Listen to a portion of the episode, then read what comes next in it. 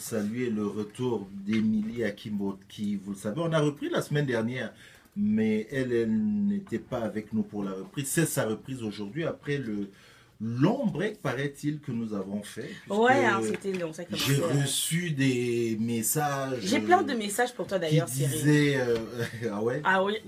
Bon, d'abord, bonjour, bonjour, Émilie. Bonjour. J'espère que vous voyez le foulard sur la tête euh, d'Émilie. D'ailleurs, c'est session foulard ici aujourd'hui. Ah bah, écoute. Tout droit venu du Cameroun, Euh, ce foulard. Ça Et bien. pourtant, je vous dis, euh, il commence à faire très beau à Montréal. Il fait chaud, il fait, voilà, il fait 16 degrés. Bon, on est dans les foulards. Euh, comment ça va, Émilie? Ça va bien, merci et toi? Alors, euh, oui, moi ça va. Je suis, je suis au Québec. En tout cas, on a vu, tu étais dans tes Euh, coupés-coupés au Cameroun, oui. euh, voilà, les Miando, c'est bon. Non, il il y en avait, il y en avait pas. Il y en avait pas. je suis là, je suis là. Et justement, toi, tu veux me ramener Au Cameroun, au Cameroun Oui. avec le sujet du shaker aujourd'hui. exactement. Euh, aux origines de la crise anglophone. Ah Seigneur, est-ce que je, je me, je trouve ça prétentieux de ma part C'est un, titre tellement... C'est bon Est-ce parce que, que les en Camerounais 15, sont, 20 minutes- sont à, à- à l'écoute. et- Mais il y en a qui me menacent déjà, genre j'attends, envoie-moi la vidéo s'il te plaît par message. J'ai D'accord. dit qui? Euh, donc, je ne vais pas, je ne vais pas poser de questions. Ah, ils disent Eki. Hein? je ne vais pas poser de questions euh, parce que ça va être un défi pour moi de t'écouter Mais écoute, sans réagir. mais ça va être autant un défi pour moi de parler en face d'un Camerounais Oui. qui s'intéresse à cette question-là, qui est journaliste, qui s'intéresse aux questions politiques. Donc je n'aurai pas d'autre choix. Mais il est très intéressant d'avoir aussi quelqu'un de l'extérieur. Qui peut prendre du recul. Toi, tu as du recul, donc Mhm. je sais comment tu fais tes, tes chroniques. Mhm. Et d'avoir ce regard-là, Mhm. ça, ça va donner, bon, même si tu n'es pas loin, hein, faut, faut, quand on dit tu es loin, recul, tu es en bas. C'est ça, je suis, je suis en bas. Ok, donc, Mais je vais quand même te solliciter à certains moments Mhm. pour que, parce que toi, ay- ayant la, une euh, réalité plus concrète justement de la situation, je pense, donc tu pourras m'ajuster euh, aux besoins. Bon. Mais ne, ne te laisse pas emporter par la non, non, passion non, seulement. non, non. il n'y aura pas de passion. C'est pas comme quand certains parlent euh, des îles. Euh, on on t'écoute. Tout à fait.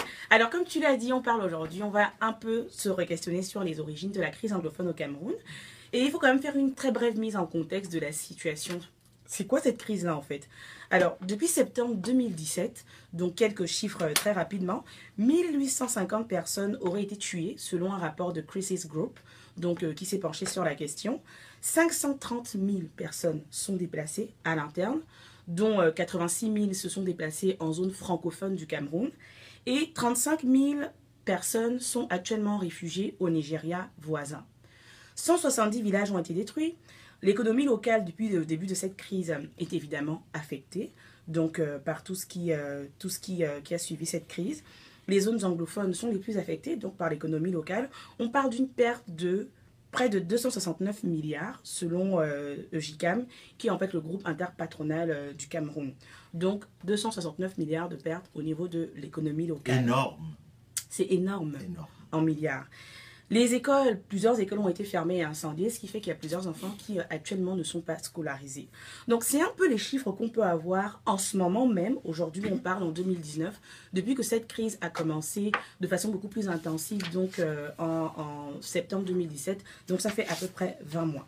Ça veut dire que le bilan est beaucoup plus lourd que ce qu'on ne pense. Pourquoi je dis que ce qu'on ne pense? Parce que depuis justement l'année dernière, on n'en parle plus trop. C'est comme s'il se passait plus rien, mais le, le- bilan humanitaire continue à s'alourdir malheureusement.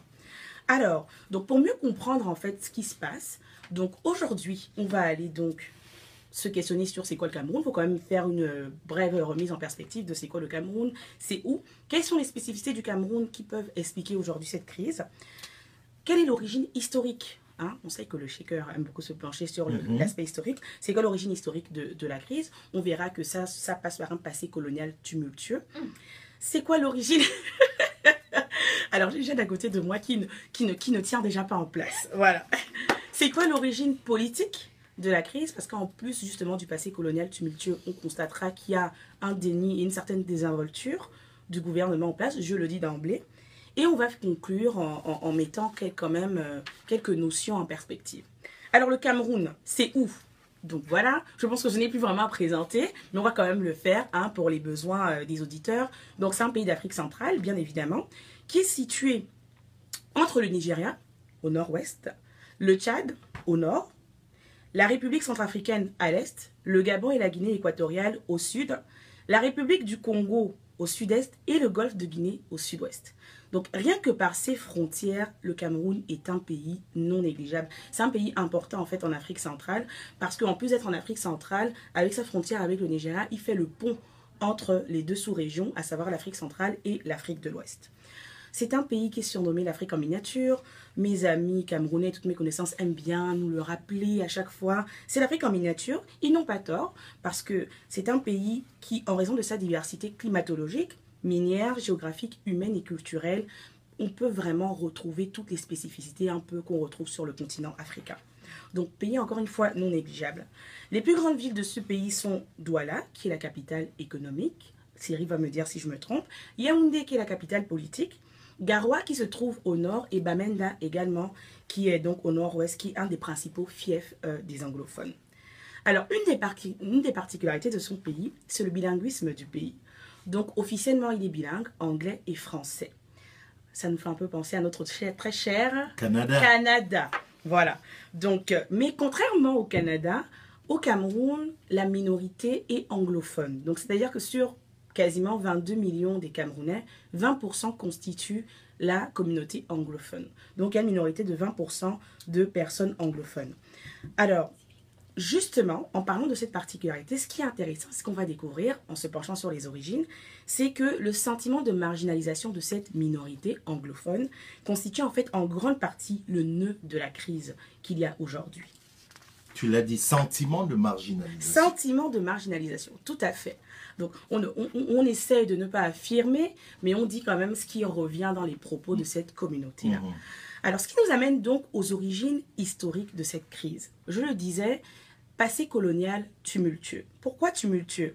Parce que le pays en fait est marqué par différentes identités coloniales. En 1884, le Cameroun est un protectorat allemand. D'ailleurs, à cet effet, il s'appelle Cameroun avec K et non avec C. Et euh, donc, il va rester sous protectorat allemand pendant euh, quelques années quand même.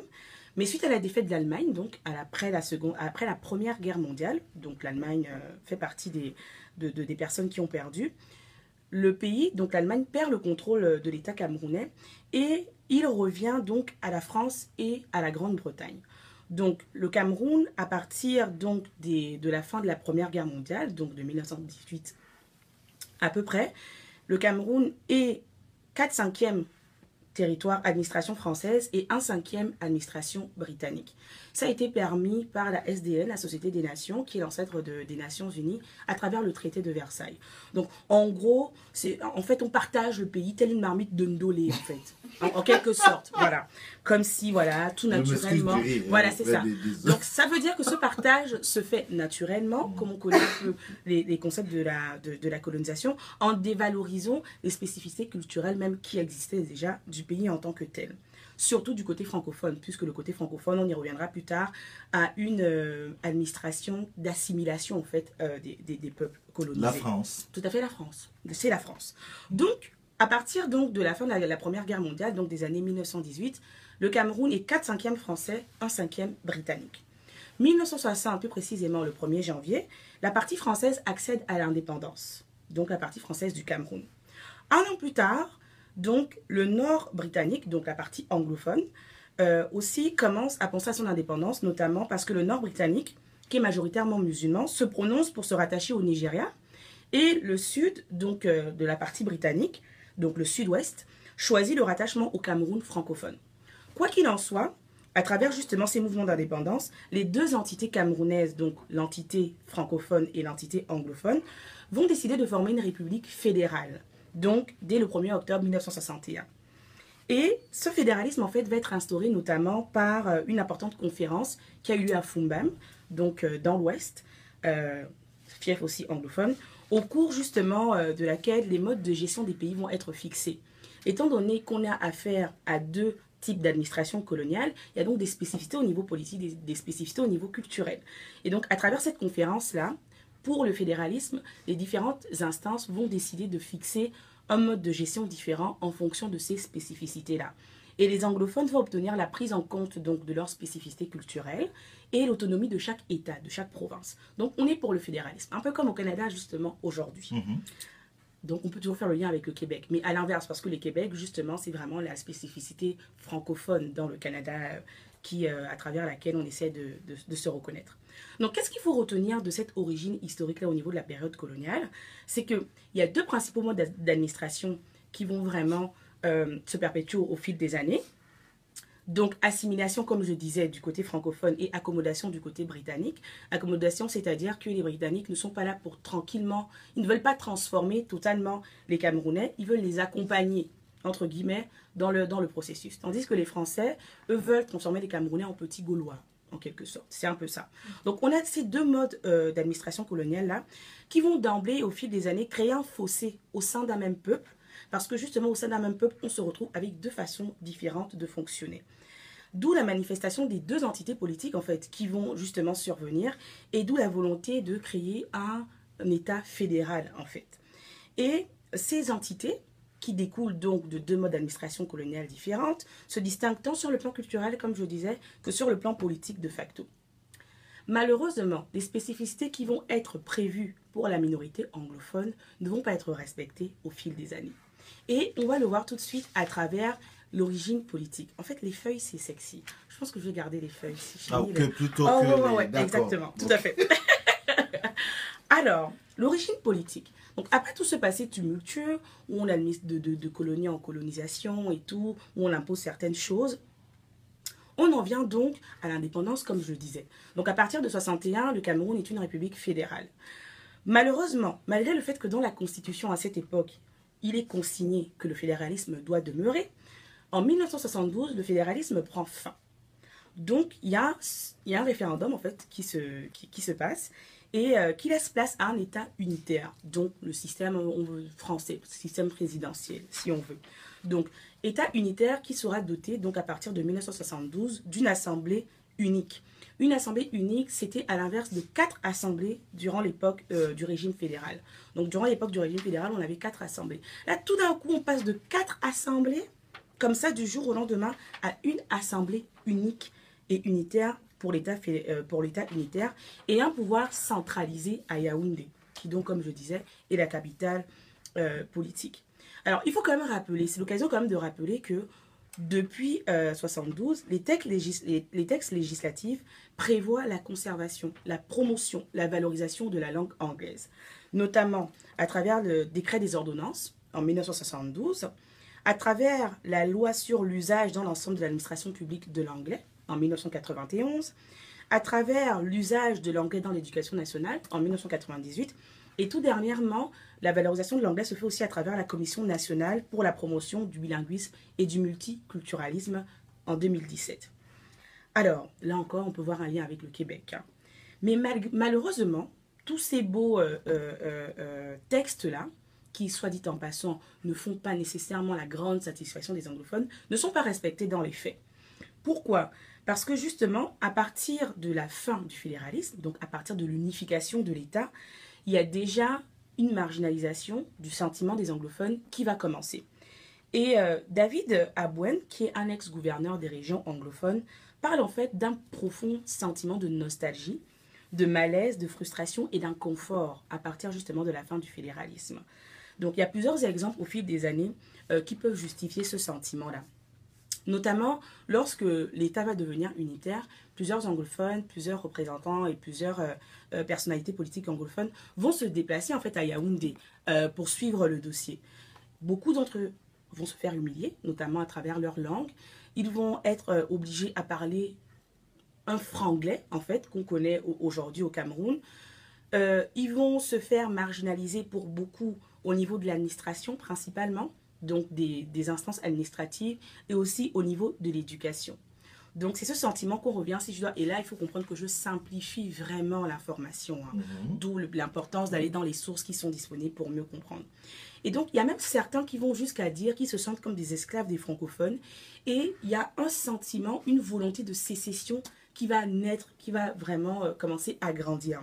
Ce qui fait que dans les années 90, il va y avoir des revendications en fait anglophones qui vont continuer à se, qui vont euh, commencer à se multiplier en fait en faveur. Les séparatistes. Voilà, les séparatistes, c'est ça, en faveur d'un référendum, d'un référendum d'indépendance. Mm. C'est-à-dire, on veut notre indépendance, on veut être juste avec nos États anglophones. Donc ça, c'est dans les années 90. Ça va commencer à monter, monter. En 2001, on a le 40e anniversaire de l'unification donc du pays, du Cameroun, qui est marqué malheureusement par des manifestations qui vont être interdites, mais qui vont dégénérer en faisant plusieurs morts. Donc là, on est dans le début des années 2000 et les revendications sécessionnistes, les séparatistes commencent à se faire de plus en plus entendre parce qu'ils estiment qu'ils ne sont pas écoutés. Ils estiment qu'en plus de ça, ils sont marginalisés et mis de côté par le gouvernement central. Donc ça démontre quoi? Ça démontre que les velléités sécessionnistes commencent déjà avec l'unification de l'État camerounais et elles ont toujours été banalisées du sentiment des anglophones et très peu prises en compte par les différents gouvernements centraux qui se sont succédés. Il n'y en a pas eu beaucoup, hein, voilà, parce que 72, euh, après 82, il y en a un qui vient qui est là jusqu'à présent. Donc, Répète ça. il n'y en a pas eu beaucoup. Oui. 72, Oui. référend- fin du référendum. Dix ans plus tard, il y en a un qui arrive, qui est toujours là, D'accord. Voilà. Depuis 82, donc. depuis 82, Donc on est à 37 ans. à peu près, D'accord. Sans vouloir exagérer. Alors, donc, Non, c'est toujours bon de le Voilà, rappeler. velléités sécessionnistes qui sont là, qui de plus en plus grandissent, mais qui sont niées et qui ne sont pas écoutées par les différents gouvernements centraux, pour ne pas dire le gouvernement central. Alors, la goutte d'eau, ça va être en novembre 2016. Les enseignants anglophones, en fait, à partir de novembre 2016, vont dénoncer les, les nominations d'enseignants francophones dans les zones anglophones. Donc, il y a des nominations qui se font d'enseignants francophones qui vont enseigner en fait aux, élèves qui sont anglophones. Et les enseignants anglophones dénoncent ça parce qu'ils estiment que ces enseignants francophones-là ne pourront pas enseigner comme il faut, en fait, justement, des études à des élèves qui parlent anglais, qui ne connaissent que l'anglais. Et effectivement, quand on regarde dans les faits, la plupart des enseignants francophones qui allaient parlaient en fait pidgin, franglais en fait, qui justement s'était euh, dénoncé du point de vue des enseignants anglophones à partir de 2016. Parallèlement à ça, des avocats anglophones descendent dans les rues de Bamenda, donc Bamenda, comme je disais, qui est un des fiefs principaux, euh, euh, qui est une province anglophone, descendent dans, les rues de Bamenda pour réclamer la traduction des lois et des textes juridiques en anglais. C'est-à-dire qu'on est en zone anglophone et en zone anglophone, les textes juridiques sont en français.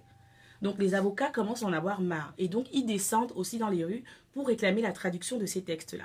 Et donc ces deux mouvements vont euh, entraîner des, ma- des manifestations, des grèves aussi, suite déjà à toute cette marginalisation-là qui était vécue par la population anglophone.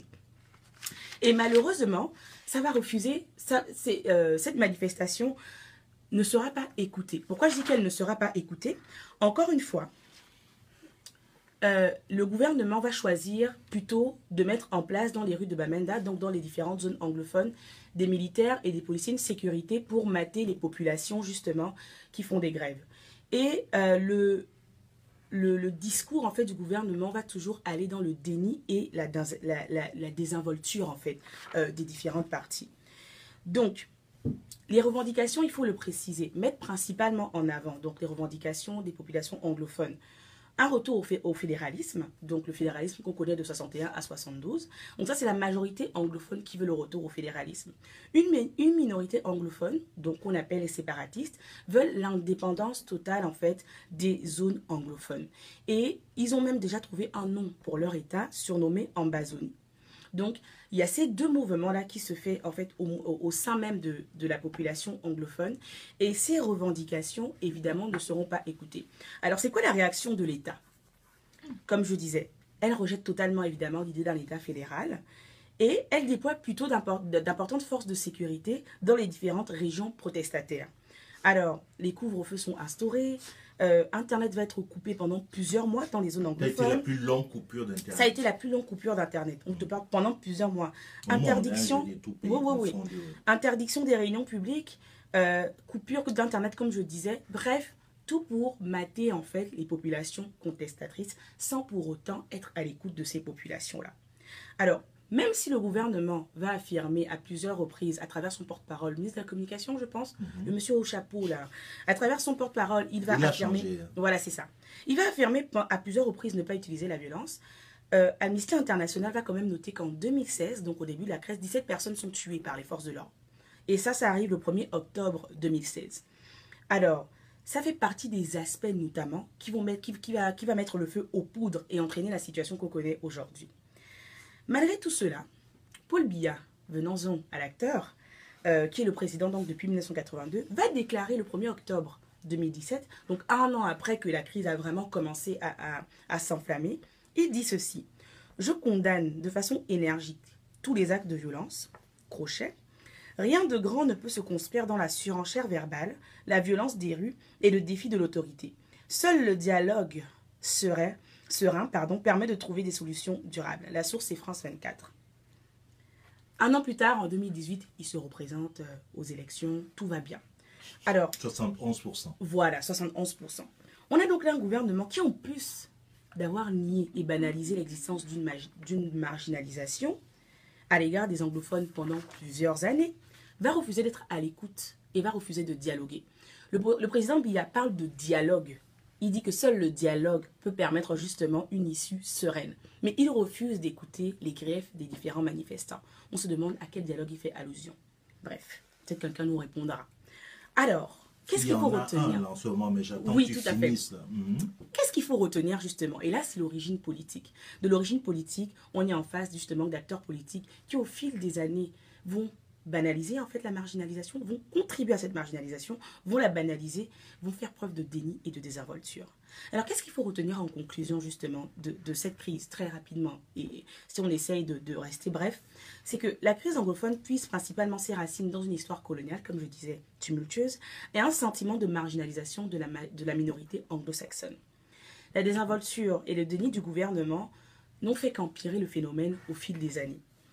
Quand l'erreur principale est de vouloir banaliser et nier un phénomène pour apaiser les tensions. C'est un peu ce à quoi on assiste et dans plusieurs situations en Afrique subsaharienne. Au lieu de reconnaître qu'il y a une problématique, d'accepter qu'il y a une problématique et d'être à l'écoute de cette problématique-là pour que justement ensemble on puisse trouver des solutions à mettre en place pour répondre à cette problématique. On choisit de dire il n'y a rien. Le Cameroun est uni, le Cameroun est un, rien ne peut séparer le Cameroun. Donc on nie ça et des, des, des phénomènes grandissent et se creusent, des fossés continuent de se créer. Aujourd'hui, il faut savoir que l'ONU a décidé de s'emparer de la situation parce qu'elle estime justement que le bilan s'alourdit, comme je disais. Ça relève quoi? Ça relève l'incompétence de l'État camerounais à régler cette affaire, à être à l'écoute de ces populations. Ça relève l'incompétence de l'Union africaine, à être à l'écoute justement des différentes instances pour essayer de trouver une solution. Parce qu'ils estiment qu'il n'y a rien à vous, alarmer. Mais ce sont des, des petites choses comme ça qui commencent et d'année en année qui s'amplifient pour créer ce qu'on connaît. On constate que les décideurs ne, retiennent rien des leçons passées. Le Nigeria voisin du Cameroun a commencé timidement comme ça avec la guerre du Biafra. Timidement. Ça a commencé avec une minorité qui se sent lésée, puis on veut l'indépendance, puis qu'est-ce que ça crée sur le plan géopolitique, qu'est-ce que ça crée sur le plan international? Je ne dis pas que c'est ça la situation actuelle, je dis on n'a pas besoin d'attendre que ça se manifeste de façon aussi violente pour agir.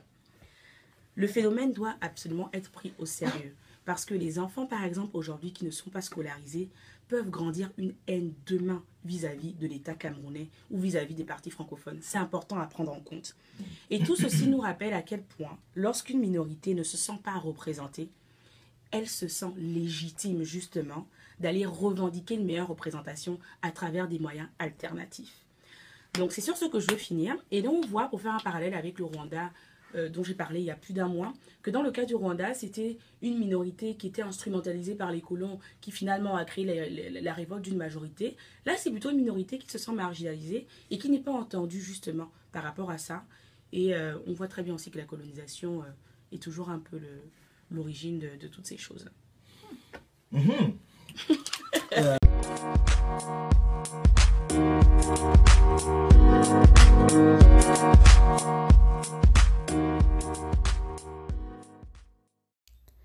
Merci d'avoir écouté Néo-Québec. Vous pouvez retrouver toutes les vidéos des chroniques sur notre page Facebook où nous diffusons nos chroniques live tous les jeudis matins. N'hésitez pas à vous abonner également au podcast sur la plateforme que vous préférez, à recommander, partager et nous laisser vos commentaires. Cela aide toujours. Un lien est disponible dans les notes des épisodes pour nous laisser des messages audio que nous pourrons écouter et pourquoi pas partager dans un prochain épisode. Et pour conclure, on vous laisse avec une citation de Haute Lord. Lorsque nous parlons, nous craignons que nos mots ne seront pas entendus ou accueillis mais quand nous sommes silencieux, nous craignons toujours. Il est donc préférable de prendre la parole.